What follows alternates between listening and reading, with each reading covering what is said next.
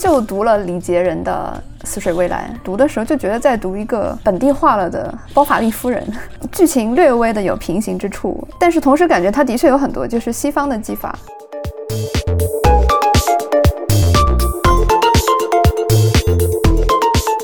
小说里面其实很关注，就说三个世界的女人，她们各自可能会经历什么，她们各自有各自觉醒的地方。革命是一场梦，男人在里面做梦，可是女人也想，她们也自己也想醒过来。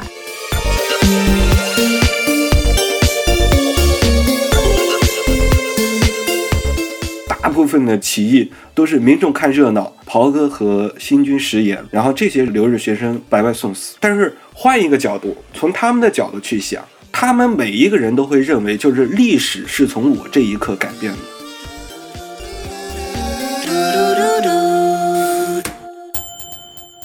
欢迎收听跳岛 FM，我是钟娜。我们和历史有一种特殊的关系，它平时掩藏在繁复的当代生活当中。平时只有在博物馆里看到某条街名或者听到某个词语的时候，才会想起它的存在。而优秀的历史小说往往能将历史还原为等身大小，塑造出一种美妙的临场感。今天我们请来两位四川小说家李金瑞和周凯。在近年里，他们不约而同地选择以百年前的家乡为背景，用具有方言趣味的语言进行创作。本期跳岛，我们想借《圣鱼堂》和《台》这两本小说，探讨历史与虚构、方言与地域之间的关系。两位跟跳岛的听众朋友们打声招呼吧。大家好，我是周凯。大家好，我是李金瑞。首先，能不能请两位简单介绍一下自己的作品？大体就是。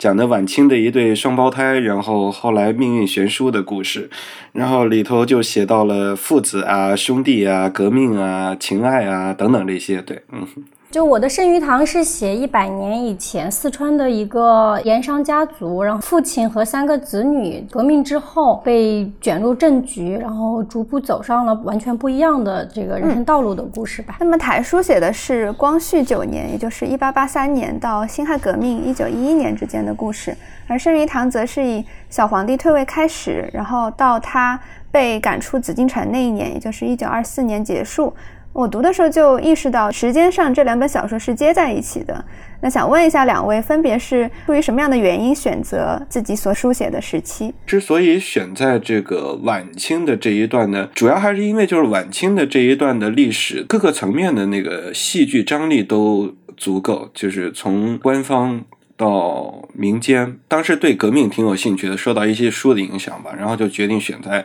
这个时间。然后就是刚才提到的两个时间点，我觉得就是时间点本身倒挺有意思的。就是我看阿花的那个《圣鱼堂》的开头，我记不太清，好像就是小皇帝退位那一天是是什么什么什么。在《圣鱼堂》里头，开头的那个时间点是有具体的意义的，但是在《台》这个小说里头，其实起始的那个时间，光绪九年这个时间点是没有什么意义的。就是当时故事的主人公之一李普福辞官回乡，那一年是光绪九年。那后来他抱养了一个儿子，那个儿子是光绪十年出生的。就是这个时间点，你可以是光绪九年、十年或者十一年、十二年，这个是没有什么意义的。但是就是《台》的小说结束的那个时间点，我觉得是有意义的，就是。一九一一年这个时间在台里头的表述呢，就是里头的一对双胞胎的亲生父亲那个刘基业，经历了种种的世界变迁之后呢，染上了鸦片，然后某一天早上他要去烟馆吃烟，然后结果到了烟馆之后呢，发现那个烟馆的大门是关上了，然后那地方贴了一张告示，告示的这个落款时间呢。是四千多少多少年，然后这个四千多少多少年其实是当时大汉四川军政府的一个呃皇帝纪年，那么对应的时间就是一九一一年，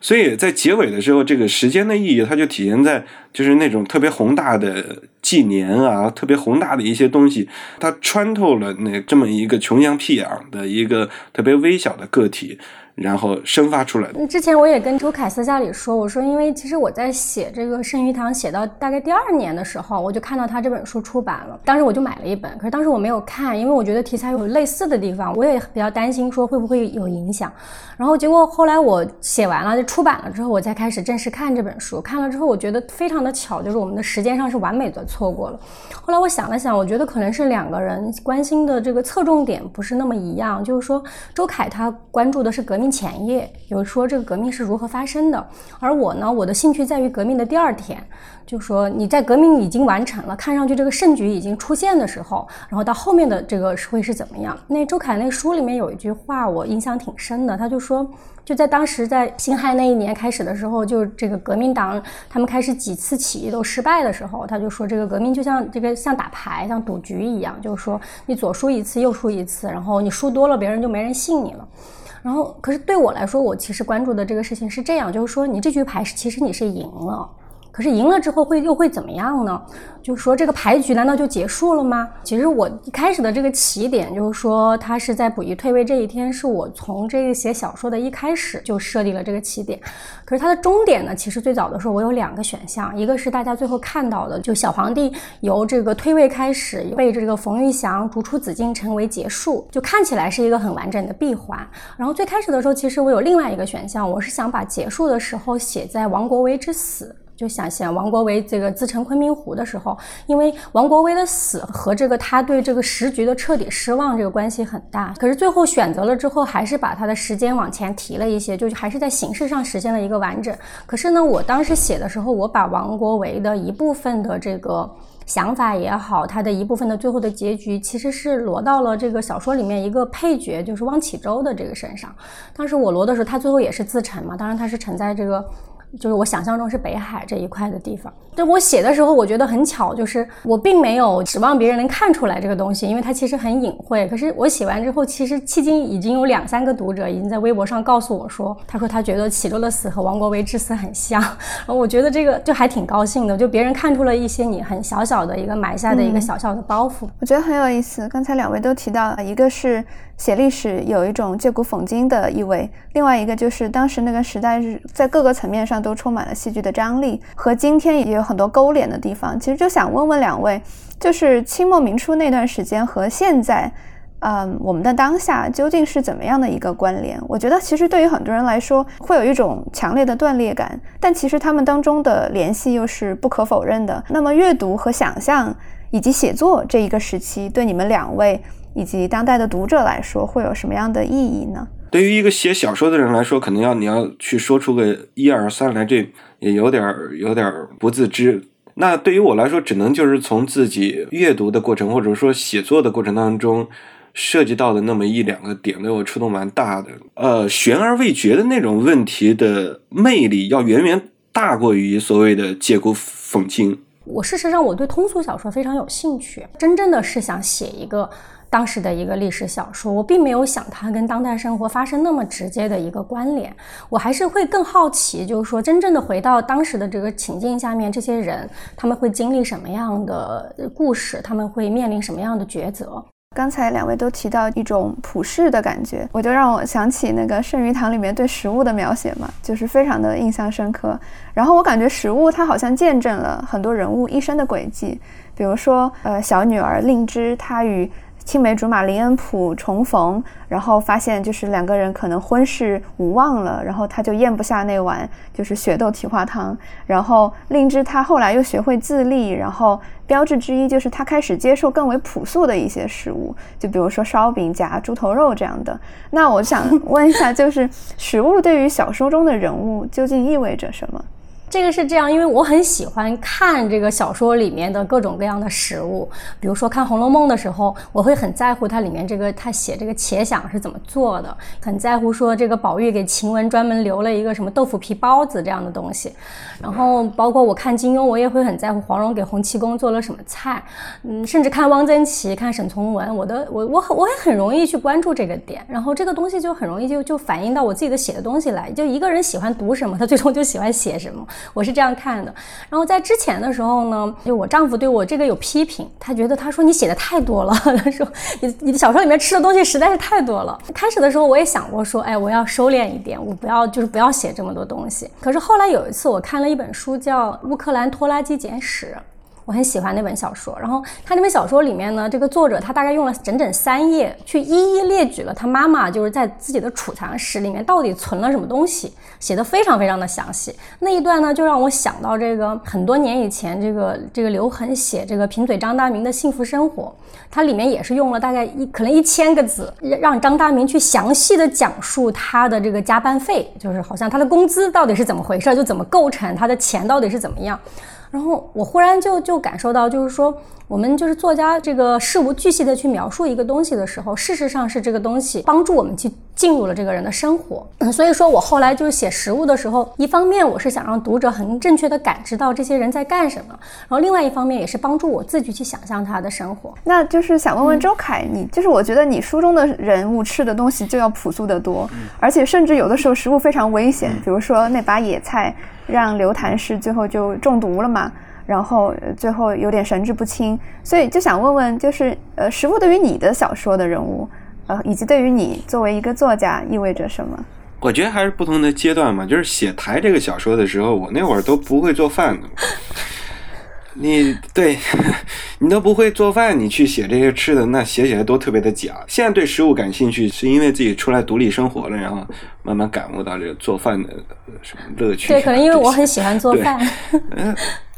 对啊，这是兴趣点很重要。对，那还想问阿花，就是书中有很多菜，比如说水煮牛肉、麻辣三丝这种酱牛肉，这种菜至今也是有的。所以，嗯，我就想问，当时的历史上这些菜式是有经过变化的吗？到底做法有没有经过变化，我不知道。可是里面，比如说最开篇的时候是写熟水煮牛肉嘛，然后后面又又写火鞭子牛肉什么之类的这些东西。我查了很多当年的一些，就是《成都通览》对那本书。对《成都东南》那本书里面，不是它不是有很多当时的这个办酒席的一些菜谱啊，这些东西，我确实用了很多当时的一些历史材料，包括当时的一些小说里面的一些东西。可是具体做法上面有没有什么区别，我也不太知道，因为它不会写具体的一个步骤。可是水煮牛肉和火鞭子牛肉和这个就是四川人喜欢吃的这个牛油火锅，我想应该是就是大概就是这个样子了。嗯，台中有就是大量的对暴力的一个书写啊，就比如说。一开场，这个福记四号的李普福，他因为不能能生育子嗣，然后他劲敌的手下就想把自己的女儿献给他，然后李普福却下令管事把这个女儿杀死，并且吊在戏台上示众。还有很多，比如说给那个落魄的公子哥，他被宫刑了嘛，被施以，然后就是很多描述都非常细致。然后我就想问问周凯，为什么会让人物下手这么狠？然后你在书写这些场景的时候，有没有遇到什么挑战？我是生活在嗯乐山周边的一个一个小镇，就特别奇怪，就是你的整个成长的环境就伴随着各种各样的暴力，而且就是这种暴力的这种场景，你好的不记就专记这些。什么血淋淋的这种场面啊！我记得我们小的时候就是写那个开头那个挂女尸那个，我当时下笔的时候没意识，但是我后来想，这可能跟我小的时候看过的一个场景有关，就是当时有一家子一家人欺负那个儿媳妇嘛，然后后来有一天晚上那个儿媳妇就上吊死了，当然所有人都怀疑就是这个儿媳妇是被他们家打死的，然后就不许他们家把那个尸体拿去埋了，然后就停在他们家，然后所有人就把。那个什么婆婆呀、公公呀，就绑着，然后跪在那个门口。但是好多人，好几百号人。然后我们小孩呢，也去凑热闹，就跑到他们家去。那个女性的那个身体，她全身赤裸，然后周围都开着这个电扇。那个大人就把被子掀开，然后就指给我们大家看，说：“你看这个地方有一块青，那个地方有一块血迹。”然后就是那个场景。就一直就记在记在我的这个这个脑子里。我印象特别深的是，还有一次就是在在我们镇上的一个一个农贸市场，有个小女孩偷东西，偷了东西以后呢，然后被别人给抓住了。一开始的时候，因为周围人都是普通的什么卖菜的呀、买菜的呀这些，抓着她就是。骂或者是问，然后后来来了一个二流子，胖乎乎、高高大大的，那女孩可能也就十来岁吧。然后那个二流子上去就把这小女孩抓着，然后把她的那个手掌摁到那个石墩子上去，一个鹅卵石拍下去，你就眼睁睁就看着她的那个手指就就血肉模糊了。所以我觉得，就是为什么写这么多暴力场景，就是我也不是故意的，就是可能很多时候你就一写到这些的时候。那种那种画面就自然而然就就跳出来了，对。嗯，那阿花就是你在就是《圣鱼堂》里，其实也有几次书写暴力的这个场景，呃，能不能谈一谈你当时的想法呢？以及就是你读了台之后，呃，你对里面的暴力场景的一些感受？我也是觉得，就是周凯对他的人物非常的狠，他不只是说这些暴力场景了，包括里面的好几个女人的命运。我自己是这样子，就是我有时候会想说，我们作者作家到底是不是上帝？到底是不是应该给自己的人物去派发这样子的命运？我小说里面最早的大纲里面就是那个宣灵，就他小孩子，他宁芝的孩子，他就就死掉了。然后，可是正好我写到那个部分的时候呢，然后我自己生了小孩儿，我很想很希望能找到一个技术上的办法，能够把它绕过去。就是说我希望宣灵可以不死，然后希望能够，可是当然最后就事实上没有没有没有做到。可是我觉得我对我的人物就。我心里面会 会很很希望他们后来会过得好一些，包括最早大纲里面，其实令智的这个命运也比现在要惨得多。可是最后我是让他走了另外的道路，包括这个娄新月，这个我写他被抓起来了，可是并没有写他怎么样。就我丈夫他自己是学法律的，然后他还会帮我想帮我去翻这个民国的法律。他跟我说，这个娄娄新月因为他是属于正当防卫，他说他应该是不会判死刑的。他他希望我，他还希望我能改改一下，就是最后的结局能够说清楚，就是娄新也。并没有被判死刑 或者怎么样，就可能我我也不知道这是我和周凯之间的这个性格的差异，还是说我他说的就是说我从小的生活当中并没有这么多暴力的东西，我也不知道这到到底是怎么导致的。因为写长篇小说，你不管时间长短，有的可能一年就写完，有的写写个十年，但是他对你的那种陪伴，那是非常深的，就是几乎就是从早到晚，有的时候到梦里都都还陪着你。对对对，所以很多人物其实你是会产生感情的，就是说心里面会有不忍嘛。就比方说那个李普福失踪那个地方，我心里面特别难受，写到那儿，然后还包括后来那个。春婷生了生了那个女孩以后，那地方也是特别难受。但是，我一开始列了一个列了一个自己小说的一个走向，然后还是就是逐步的按那个走向去走。对，就是刚才阿花提到的，对于对于人物的那种那种感觉，这个我我我我感觉也是这样，这不是说矫情的说，嗯嗯，就是两位也提到，就是台中绝大多数就女性的命运都非常悲惨。很多时候，他们的不幸是男性施加的，而由于阶层等多重原因，他们也尚未开始对自身的命运进行反思嘛。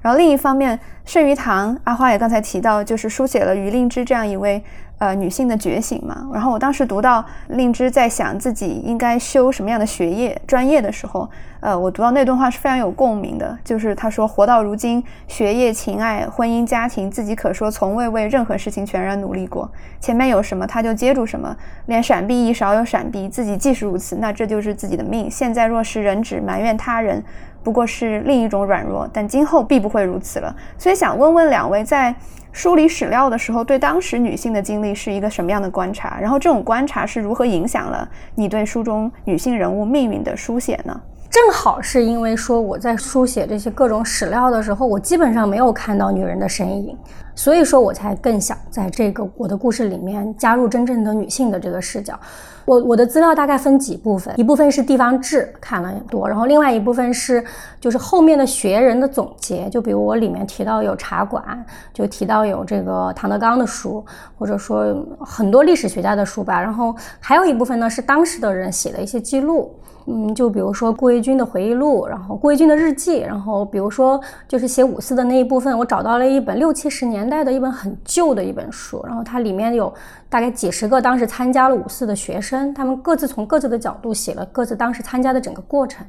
然后我我最后写五四那一章，很大部分得益于他，然后在这个所有的这些叙事里面，女人都是非常非常的少的。基本上就是没有，在地方志里面可以说完全都没有。然后在我写的这些所有的这些政治事件里面，唯一感觉到有女性参与的，就是蔡锷护国运动的时候，小凤仙有参与到。就别人的时候，但事实上完全没有。啊。那那么多女女孩子，她们那个时候也开始很多人开始上学，那到底她们经历了什么？呢？这个是我关心的东西。所以我小说里面其实，嗯，你说到有令芝，然后有刘心月，刘心月是另外一个阶层的，然后还有一个千夏，千夏她也是属于另外一个世界。我其实上。是很关注，就说三个世界的女人，她们各自可能会经历什么。当然说，我觉得令智的命运可能最终是最好的，就是因为她是主角，就是我对她的爱是最深的。然后那可是另外两个女孩女人，我觉得她们各自的路也也都不是那么的差，她们各自有各自觉醒的地方。就是说，这个革命是一场梦，就是说，男人男人在里面做梦，可是。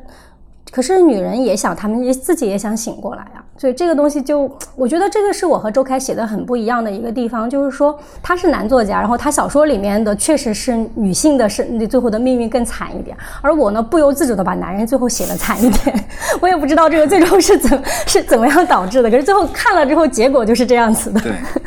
对，嗯，就是我一看到这个这个问题，我就觉得是个坑。就是刚才阿花提到的那个史料上面，什么地方志那个，那个上头记载的所有的女性，要么就是特别贞洁的那种，什么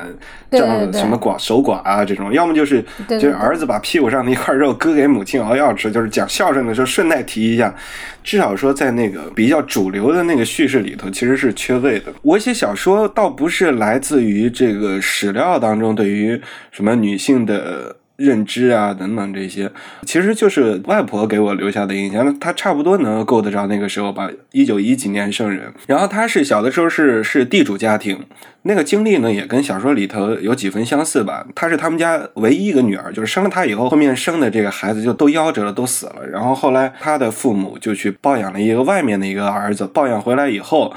然后继承了他们家的家业，反倒让我外婆嫁出去了。那个家就是她是亲生的，但是那个家跟她没有丝毫的关系。然后我外婆嫁出来以后，其实她老家离她就是我外公的家，离他们家也就几里地，她就一辈子再也没有回去过。就是我外婆给我留下的这种特别苦痛的一个一个印象吧。然后就是现在的我看有的在评论白鹿原呐，或者是在评论。某一些小说的时候，往往就是拿一个一个女性的标题去进行这种评价。我反正我是不太赞同，我觉得有点像是道德审查了。就是你首先说，就是这个小说当中写的女性是不是真实，或者说它不真实在于什么地方？就是你可以这么去说，但你不能够说，就是这个小说里头的。女性的命运这么悲惨，那么当年的秋瑾就白活了吗？或者是当年的，呃，谁谁谁就白活了吗？倒推的话，我觉得很多时候和我们现在说的，比如说我们现在的生活这么好，你为什么还要去写社会的丑陋面，是一个意思吧？我觉得就是一个作家对于一个问题的认识有多深，这是作家的个人的造化。但是呢，就是，呃，你不能强求所有的作家都一样，对。这个意义上，我完全同意周凯的说法，就是说，文学它是提供一个多样性的东西。所谓的多样性，就是说，周凯写他关心的话题，我写我关心的话题；他写他在乎的人，我写我在乎的人。这个当中是我们两条平行的一个路线。我我作为女作者，我对我的历史有这样的一个叙述方式；他作为男作者，他有这样的一个叙述方式。或者说，我们两个人不用那么在乎，我是女作者，他是男作者，我们各自关注了我们心目中最值得关注的一个故事，而不是说要把这个东西做出一。一个正确性的一个审查，文学是复杂的事业，它不是一个关乎正确的一个事业。我小说里面，它好几个女性的觉醒，是因为对我来说，这些东西在我写到最后的时候，它最打动我，它甚至是违背我的初衷的。因为我一开始的时候，令智的命运是非常悲惨的，在我最早的设计里面。可是最后的时候，他希望有他自己的命运，这个就让我想到这个托尔斯泰，他写安娜的时候，他想过很多次安娜可不可以不死，可是最后安娜还是死掉了。我就说，在作家心目当中，他对他。他的人物的命运有一个，就人物会影响他，他也会影响人物。他最终的走向是哪里？这里面有有一些这个有这个作家的这个兴趣点比例，甚至是有一些上帝的旨意。就最后作家们事实上是就听从各个方面的合力来完成了这个作品而已。我非常同意啊！我一开始其实也特别希望就是自己写的女性有那个个体的意识，但是你写的过程当中。因为他们身处在那样的一个阶层当中，所以他往往缺乏一种外力的一个牵引，来自于神也好，还是来自于知识也好，他往往缺少这样的一个外力的一个牵引，所以他更多的时候其实都是处在一种当时的这个时代以及这种个体意识的夹缝当中，在在挣扎，对。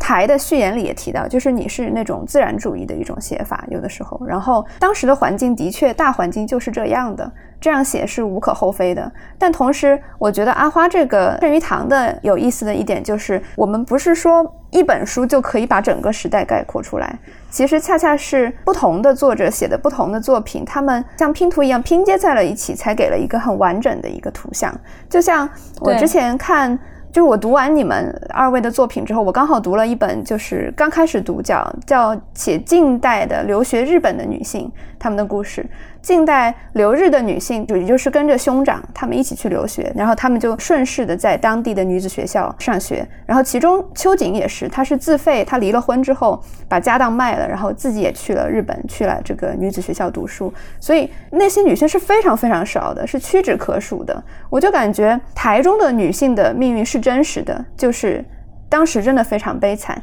但同时。有了圣鱼堂这样的作品，也让我们看到其中个别的女性，她们是有能力，或者说在命运的眷顾之下是有这个机会去突破这样一个很悲惨的事情。所以我觉得这两本小说并排在一起读，会有一个非常真实的一个感受，我觉得特别好。我觉得文学和艺术都是这样，就是每一个作者负责提供多样性的一部分，提供一个碎片。就这个令芝的这个经历里面，他的每一个步骤事实上都是有史料可循，包括他当时在成都的时候，他是读师范学校，然后他后来到了北京读女子师范学校，他后来读燕京大学，这些学校他确实当时有女学生，有这么多人，他们确实女孩子离开了自己的家庭，进入了一个全新的一个世界，令智只是他们中间的一个而已。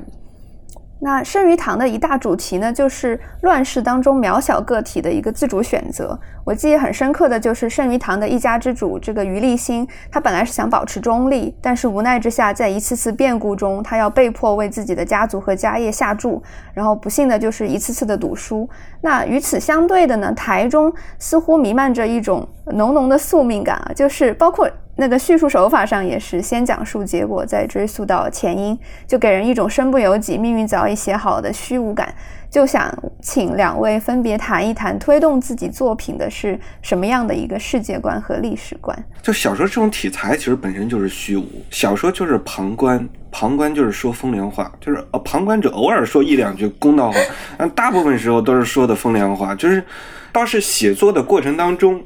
慢慢的就是给了我一些世界观和历史观的这种 这种震颤。看这个圣语堂的这个故事，你就可以看出，从日本回来的这帮留学生，不管他们是白白的送死也好，还是说真的他是一个改变性的时刻，就是他的死是一个改变性的时刻。其实都是虚无的，要不然就不会有革命成功的之后的那一档子事儿了。但是他们给我的一个震撼在于什么地方呢？就是当时从日本回来的这帮学生，他们的年龄大概就是十多岁、二十郎当。回来以后，他们都特别的幼稚，就是他们参与革命，基本上就是用呃学校学来的一些理论的知识，或者在日本读到民间运动的一些范式拿回来套。呃，需要民众的支持，那就去去发传单，然后张贴这个传单，然后需要这个武装的力量，然后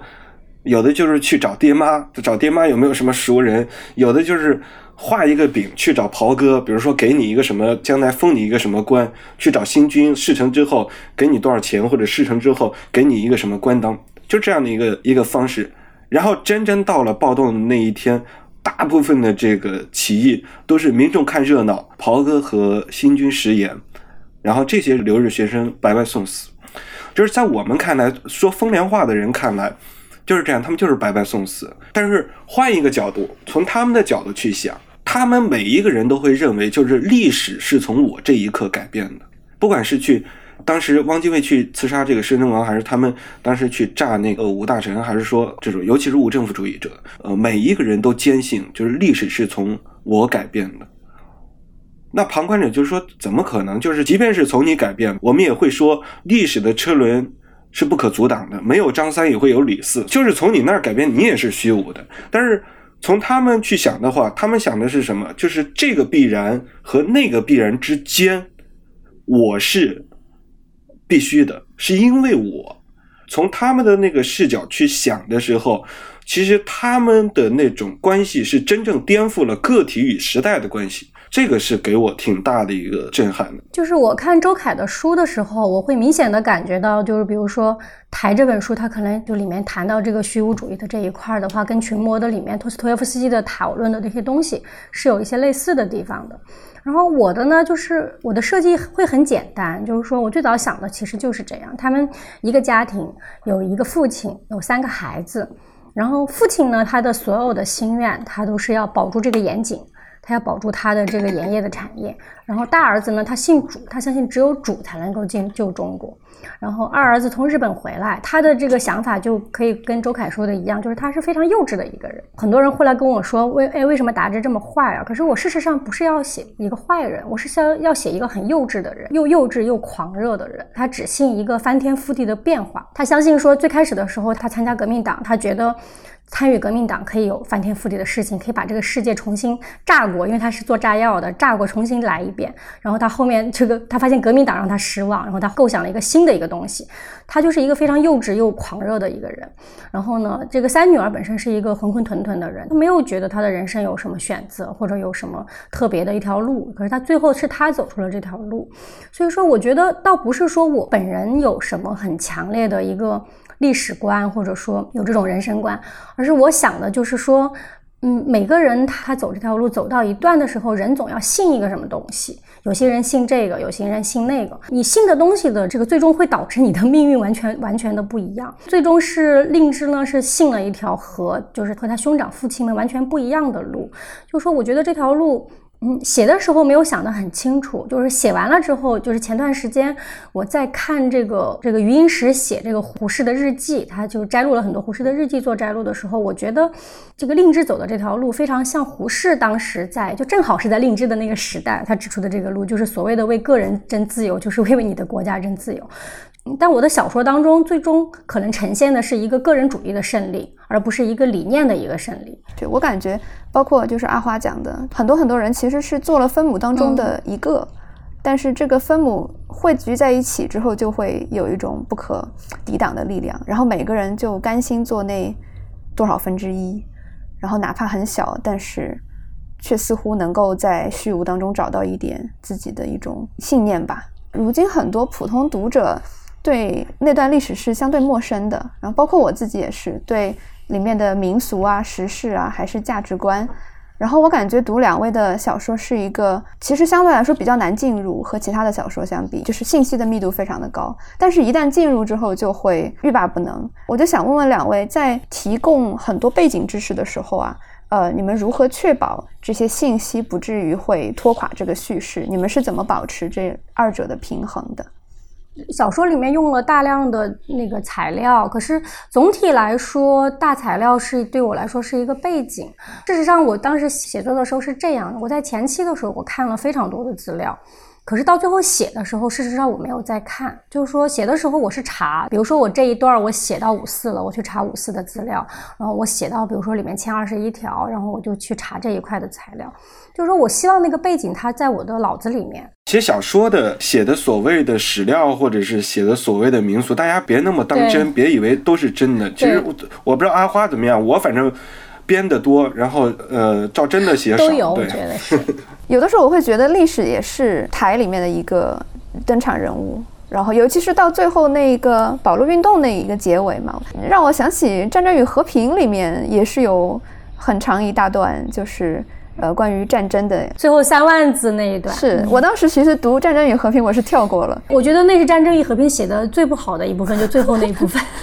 就是问问周凯，你当时最后那一段，就是你是怎么想的？里头有一个人物，倒是自始至终一直要想好的，就是这个刘基业，就是他当时开头的时候是什么样的一个生活的一个状态，那结尾的时候是什么样一个状态？那我开始就说到了，就是那个宏大层面的东西穿透了他，大概就是这么的一个想法。就是当时的保路运动也好，大汉四川军政府也好，在四川掀起了那么的一场运动之后，可以说在。那一天吧，整个天地都换了，然后体现在他这么一个人物身上，就是他去吃鸦片，看到告示上贴的那个落款的时间变成了黄帝纪年。从结尾那个四千年到阿花刚才提到，当时呃人们会购入很多西洋的一些机器，我就感觉历史小说一定程度上挺像一个科幻小说的，也有很多 虚构的成分。就想问问两位，就是作品中大致的虚实的一个边界在哪里？对我来说，就是小说里面就宏观视角一个私人的一个个人生活的这两块，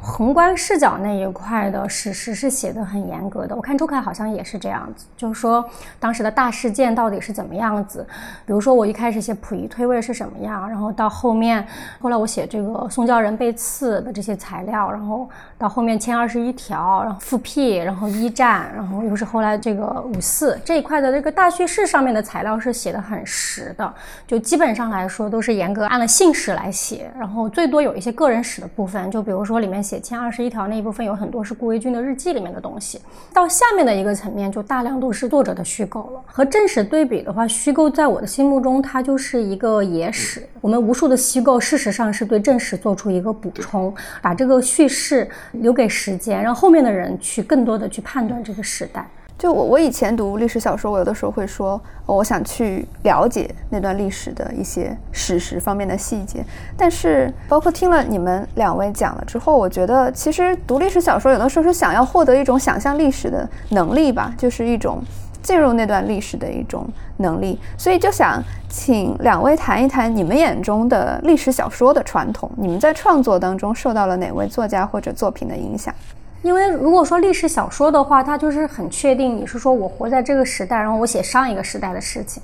那如果是这样的这一块的话，我受的影响可能并没有那么明确。可是我确实写小说的时候，我很明确的想到了张恨水的小说，更多的其实是借鉴了张恨水的一些东西。说借鉴吧，又是当时我写的时候我又没看，我就又有点担心，说我写的时候会被会被他的这个方风格所影响或者怎么样。可是写完之后，我又把《啼笑姻缘》和《金粉世家》又再看了一遍，看了之后我就发现，我喜欢张恨水的是喜欢他写事情，我喜欢他写的这个人物的这种通俗性。然后也喜欢他这中间的有很多爱恨情仇啊这些部分，这是我作为一个读者非常喜欢看的部分。然后张恨水正好满足我这个想法。可是有一点特别的不一样，就是正是在于我是写历史，我是去回溯一百年前的故事，而且他其实是在写当代史，他是事实上写的当代故事，所以大家的笔触就特别的不一样。我不敢说受影响，可是我自己看，如果你要说历史小说的话，我这些年重读或者新读的，我最喜欢的可能还是就是我最近重读了一下《飘》。就是我，我觉得这个还对我来说还是最喜欢的。当然，他那个时代没有隔那么远，他大概隔了五十年的时间。五十年之后，他再去重塑这个，它里面写的这些人物是我特别喜欢的。总而言之，我其实最喜欢的这种故事，就是在一个大时代之下，然后几个人物的独立的一个故事。刚才阿花已经提到了，就是对于李杰仁、张恨水他们那个不叫历史小说，因为他们就是在写他们的那个当下，所以也很难说就是。在历史小说的层面是受到他们的影响，然后我个人的话确实受李杰人影响还蛮大的。当然，我后来意识到这一点之后，我都不读李杰人了。后来别人再问什么李杰人的问题，我都是胡说八道。所以，啊，就是模模糊糊的记得，就是李杰人在写这个当时的大波也好，似水微澜也好，还是暴风雨前也好，写这些小说的时候，他可能还是多多少少带有一些开蒙的。意识吧，就是比如说《死水微澜》里头的这种女性意识，其实是特别的明显的，就是一个女人跟好几个男人睡啊，这种你一看就很明显的，就是不是说真的是自然主义的那一套。他我觉得李杰仁在写小说的时候，还是有这种这种开蒙的这种意识在里头的。我我就读了李杰仁的《死水微澜》，然后当时读的时候就觉得在读一个。嗯，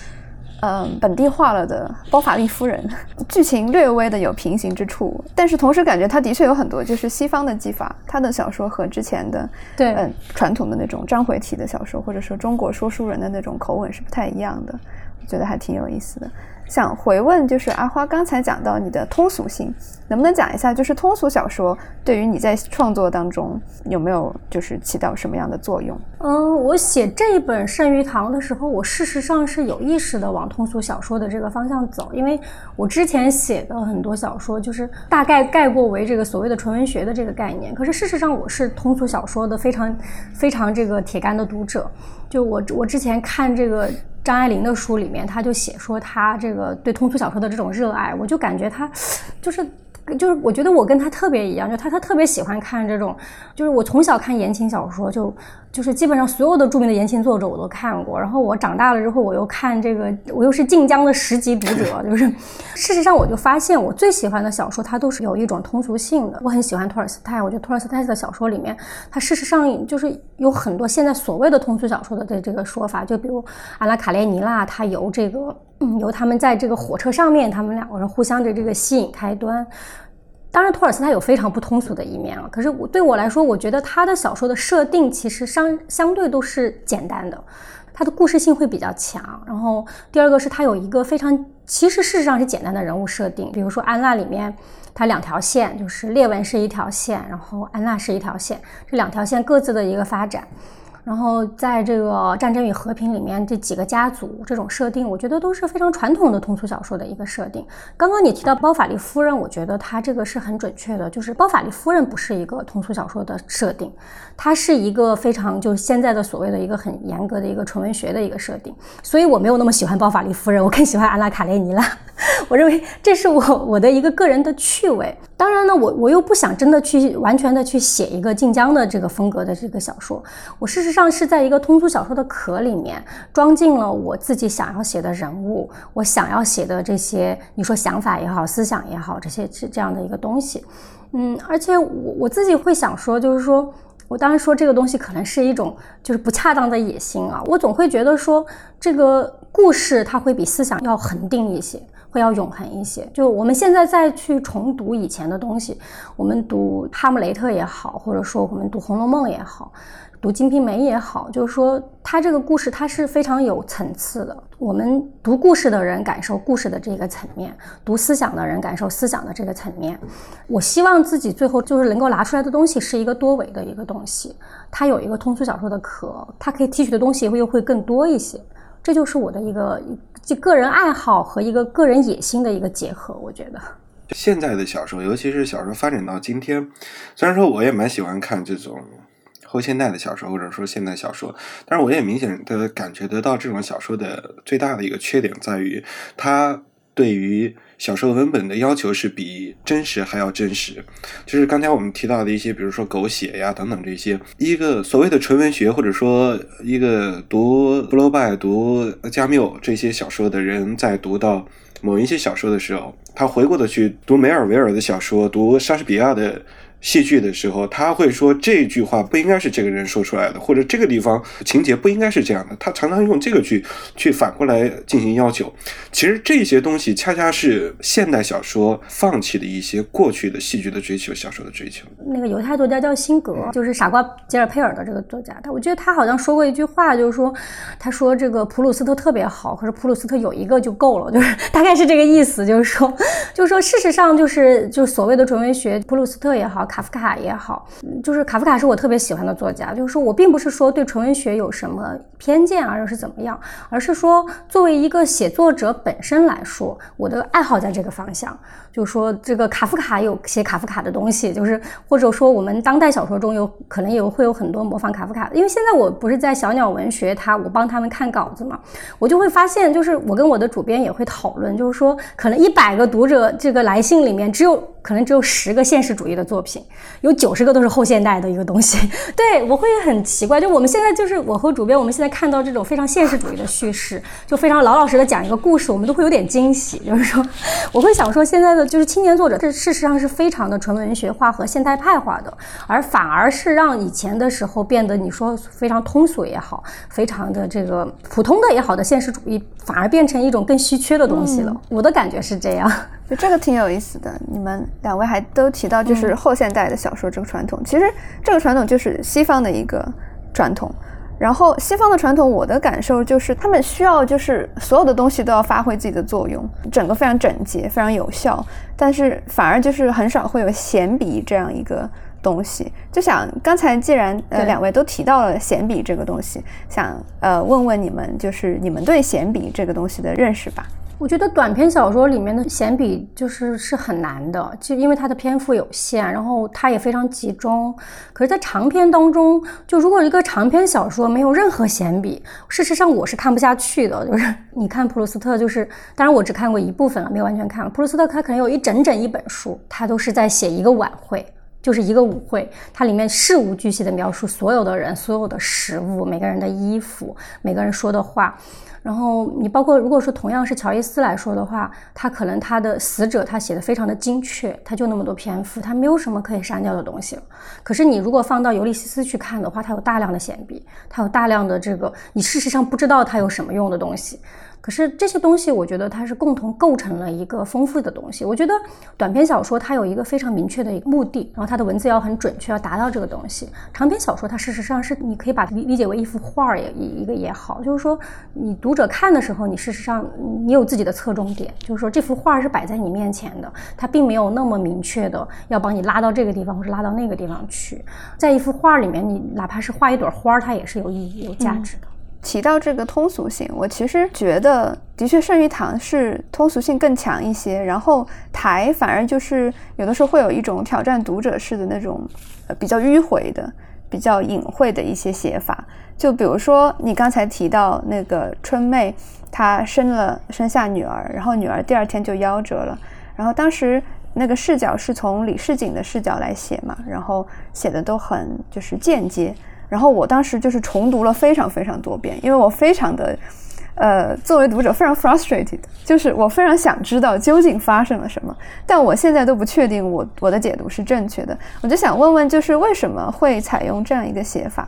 一开始的时候想要写台这个小说，呃，它最早的名字叫秋台嘛，其实也差不多是一个意思了。那从这个书名来看，就是它就是一个群像的小说，所以，嗯，从一开始的时候就。预定好了自己要用什么样的一个方式写，就是不同的限制第三人称，就是第三人称的这个限制视角去去进行一个拼凑，然后拼凑出这样的一个一幅图景来。周凯的小说写的比我的要难很多，其实没有，它的复杂性要比我的要强很多。我这次看的时候，我就在想说，哇，他这个小说更加的挑读者。嗯。好吧，我觉得 是，就包括你刚刚说的这个那一段，就包括说这个李普李普福失踪的那一段，就我我跟钟娜一样，我其实来回翻了好几遍，就是说我想看，哎，他到底去哪儿了？这个人是可能跟阅读习惯还是有关系吧，就是因为最早的时候你读那种巴尔加斯略萨的那个作品的时候，你会觉得特别的那种叙述的方式特别的迷人，那你慢慢的在写作当中，有的时候会用那种。那种叙述的方式，然后养成习惯了吧？嗯，我还是一个很很喜欢看通俗小说的，不知道为什么写出来那么难读。我觉得是自洽的，就是两本小说采取的最后的风格和自己想讲的内容是自洽的。我觉得这个还是可能还是最重要的。虽然挑战读者，但是读者也很乐意接受这个挑战啊。阿花也提到，就是你的小说其实没有用那么多的方言，呃，但是会。我感觉是有一种就是独特的和你以往的写作风格不太一样的一种语言。然后周凯的这部作品呢，又有带有更强烈的一些方言的特色。想问问两位，在拿捏语言的时候有什么样的考量？嗯，一开始我前面的两章到三章的时候，最开始我是用方言在写。到后面我把它全部都改掉了，主要有两个考虑，一个是我的四川话说的不好，也就是说，我我因为就是后面我说的机会很少，就事实上我是在说普通话以后的四川话，我觉得这就没有意义，就是说它只是一个语调的差异，我并没有了解那么多词汇，我当然可以去重新补课，就把它补上来，可是对我来说，我我觉得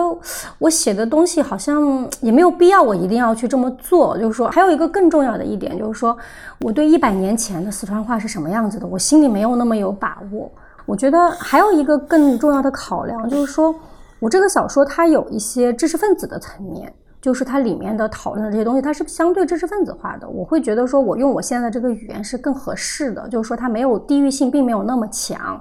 然后看周凯的小说的时候，我会有很多很羡慕的部分，因为我觉得他用了大量的一些非常 local 的东西。可是我我事实上不太会不太会使用这这样的东西。我看了之后，我也在想说，就我后来还买了一本这个四川话全览，大概大概大概是这样的一个话。我也想后面我想试一试，因为我后面的一个就是我就想在那一部里面尝试一下就周凯使用的这些风语言的这个风格。呃，阿花提到的知识分子的语言或者是什么样的语言，我是觉得就是你读圣玉堂的时候，你不会感觉到特别的个，就是这个话是这个人说出来的，就是这样的一种感觉。这就是小说的这种声音吧。我觉得方言是一种声音，然后知识分子的语言是一种声音，或者某一些叙述是一种声音。刚才说到这个历史小说，就是我刚才才想到这个王小波写的那个历史小说，像《唐人传奇》那种，它也是一种声音。嗯，那你不会不会说特别的，你不会说特别的进入不去，就是你看了以后，其实它还是统一的。那对于我而言，就是方言是一种能够给我提供一种稳定的叙述的语调，而且是比较便捷的。那只有在你的叙述的语调稳定了之后，你写的刚才说的闲笔，你写的这些闲笔，它才会透到故事当中，透到这个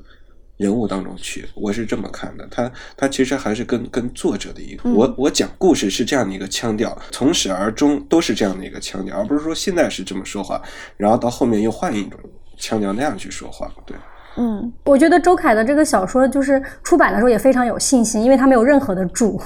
就是他读者看不懂就看不懂了，就是一开始 下面没有任何注他们他。我有时候想看一下到底什么意思。他们让搞那个搞那个什么注，我觉得会打乱节奏，就是嗯，对，就是一个注都没有。他这个跟《繁花》一样，《繁花》也是基本上一个注都没有。对就是就是你读者要接受就全盘接受它，我觉得这样也很好，这是作者的一个信心。四川话大家还是基本能看懂的，就是四川话。没有你你你里面很多词儿，我相信他们都看不呃懂。那你跳过也不会影响什么，就是大对，就只是说不会影响大多数的这个四川话，其实大家和那个我们日常用的这种普通话也没有太大的区别。你要换一个换什么闽南语啊这些，嗯我觉得那个区别就就很大了。所以我觉得还是讨了一些便宜。嗯，我看里面那里面说什么祥音好多钱，然后仿诡异，我想说，哎，读者肯定看不懂诡异。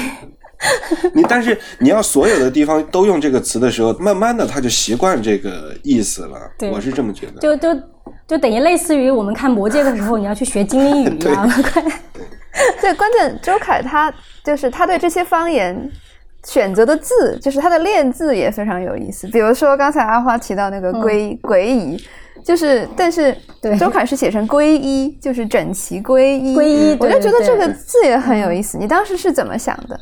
大多数的这个方言、这个土语啊，我就是基本上就是听到了以后，然后我就记到这样的一个发音，或者到想说这个人物应该说这样的一个词语出来的时候，我就去去查。有的字是有现成的，比如说这个“皈依”，那四川作家都那样写，什么沙汀啊、李杰仁他们都都是用的这两个字，那我就用现成的。有的字它没有现成的，而且其他的作家，我觉得他写错了，然后我就会换一个。啊，有一个特别有意思的点，就是说这个。这个方言的这个叙事的时候提这个李建仁，李建仁的那个小说里头很多地方他会避讳一些特别粗俗的话，哎，比如说，嗯，周凯说不出口，他会避开这种特别特别下流的这种词语，有的字他也会避开这种。我事实上也会，我不太我不太能写脏话。我发现，我看周凯在他的小说里面非常这个纯熟的运用脏话的时候，我心里面有一点羡慕，就是，对我事实上觉得我这这是我的一个缺陷，我觉得。我特别特特别喜欢脏话，就是这个方言里面其实其实最有对，意就我觉得是很有生命最有。意思的一个对就是，嗯，奥巴马当那个总统的时候，《时代周刊》好像有一个有一个评论说，那个奥巴马上任的时候，两颗睾丸叮当作响。然后我一看到这个，我就想起我们那个本地的一一个方言，就是说我们是说一个人饿，就是说一个人太太饿了，然后，呃，拉米子到等一下嗯嗯，就是这个人，他他已经饿得皮包骨了，然后一坐下去，那个睾丸就会打的那个凳子响。对，我一看到这个，就是脏话，其实是是方言当中特别有意思的一个部分嘛。嗯，嗯，事实上，就是语言这个东西就是这样，就是你你在日常生活中没有的，你用起来也不自然。就是说，当然我可以去写一些，就理论上我我我知道那些脏话怎么说，就它不是我，就目前来说它不是我生活里的东西，所以我用的很少，就是用一些他妈的呀什么这种非常无力的话。以后只有吸纳一些北京的粗口。那周凯呢？我记得你在就是采访中提到，就是四川人有一种江湖气和就是野性。对，那个也是我看到的四川人。你我要这么说，那比如说上大街让你认一个四川人出来，那肯定对，你要说四川人有什么共性，那我我说不出来，我只能说就是我认识的那个，我我妈是那个造船厂的，然后我认识的大部分都是这种水水上的人，那他们的一个特点就确实是江湖气。所谓的江湖气，不是指不是指侠义啊这种这种江湖气，真正的江湖气就是呃阴着坏，呃是引导坏，嗯，他他阴都坏对他他玩阴的他。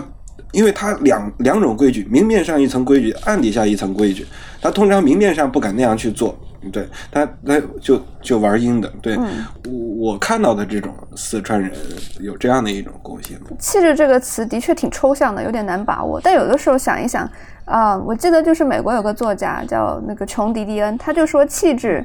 或者说风格其实就是性格。我觉得就是一个人他会怎么样行为处事，他的行动可能本身就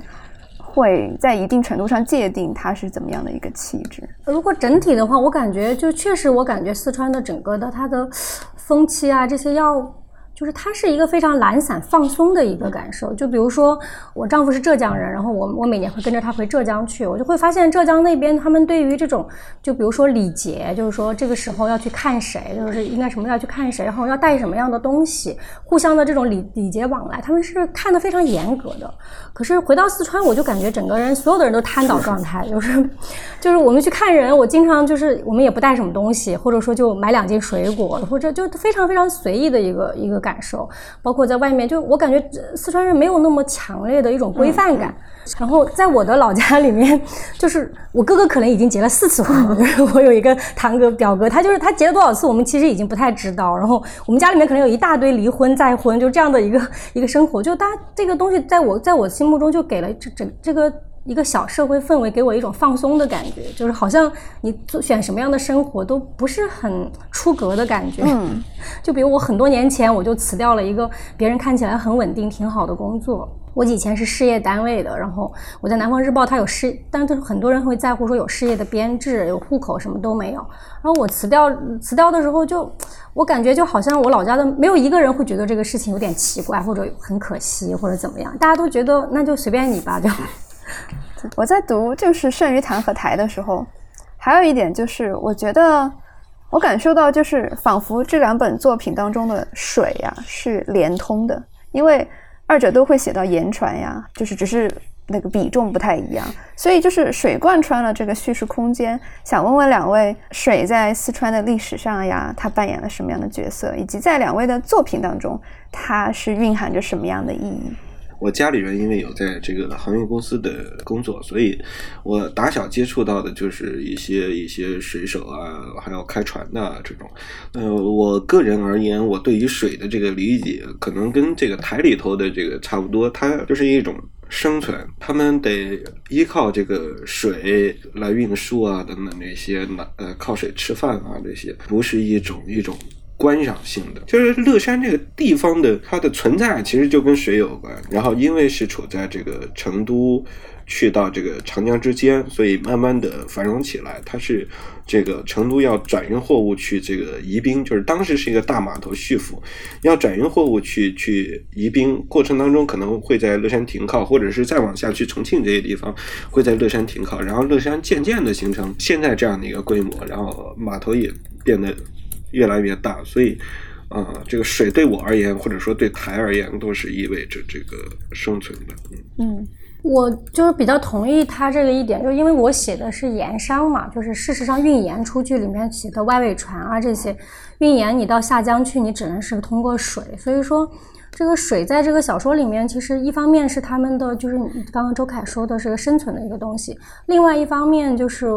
嗯，它也是事实上也是这边的人走出去的一个象征吧。水是带我们去去另外的地方的东西。嗯，节目的最后，想问问两位有没有什么问题想问对方？我先问吧，就是阿花刚才提到了这个短篇的这个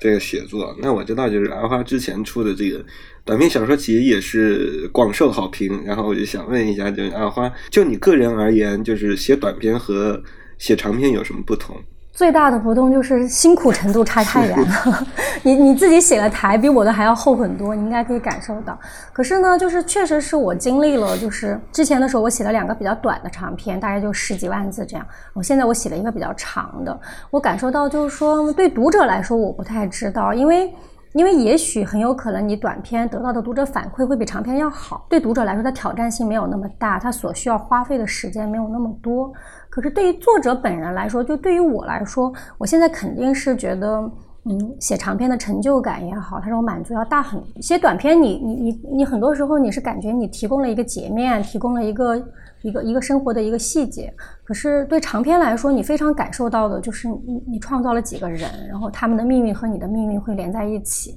然后你会非常的希望这些这些人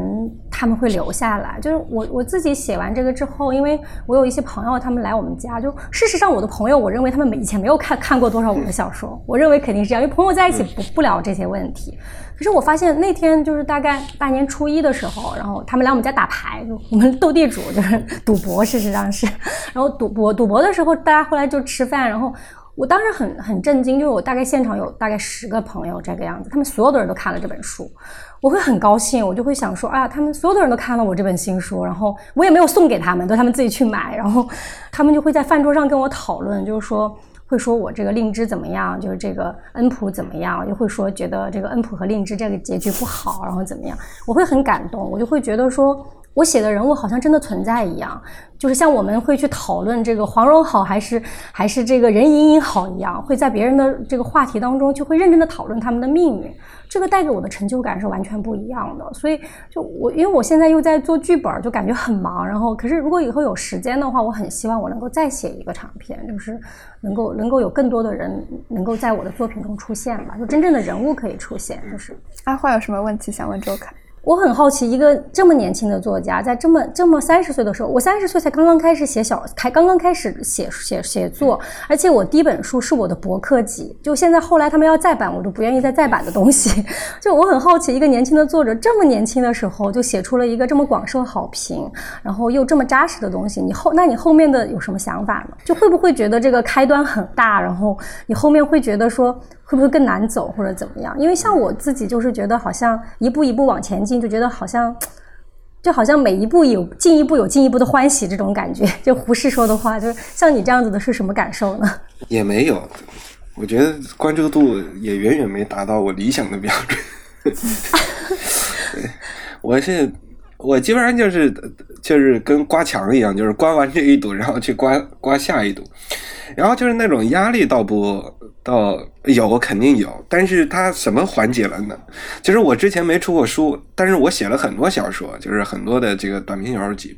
然后他们好像有的人会有那种出第二本书的这种这种压力，就是你你写完一本书以后，然后出第二本书好像特别的困难。但是很多小说都是之前写好的，没有没有这样的一个压力。但是我觉得压力是在于什么地方？就是大家好像给你一个定了一个什么标签。什么方言写作，然后年轻，然后什么 历史，什么大叙事，就是这种。他那么夸你，你有的时候也真会把自己当回事儿，对。所以不知道，不知道，反正现在一边写一边看吧。哎，我上次听他们说你现在在写一个新的长篇，对对对，是什么题材的呢？是一个当代的一个故事，是一个九十年代的一个成长题材的一个故事。那周凯，我想问一个，就是你会有意的去打破这个标签吗？也不用去打破，就是你不当回事儿就好了。嗯，反正我现在是这样，就不不拿它当回事儿。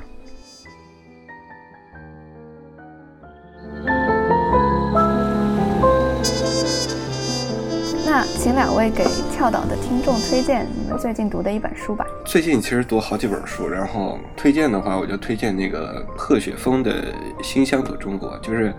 他写的大概是两千年前后的这个中国农村的一个状态。我因为写作的关系嘛，会去参照他写的这些笔记，在当中就是看到了当时的农民跟土地之间的各种各样的牵绊，然后甚至也可以看到今天的一些乡村农村问题的一个源头。嗯嗯。哎呀，我觉得太巧了，我就没有想到我们两个作家推荐的都是这样的社 社会的东西。我我最近正好在看一本，就是一个社会学的书，就是叫《小镇喧嚣》。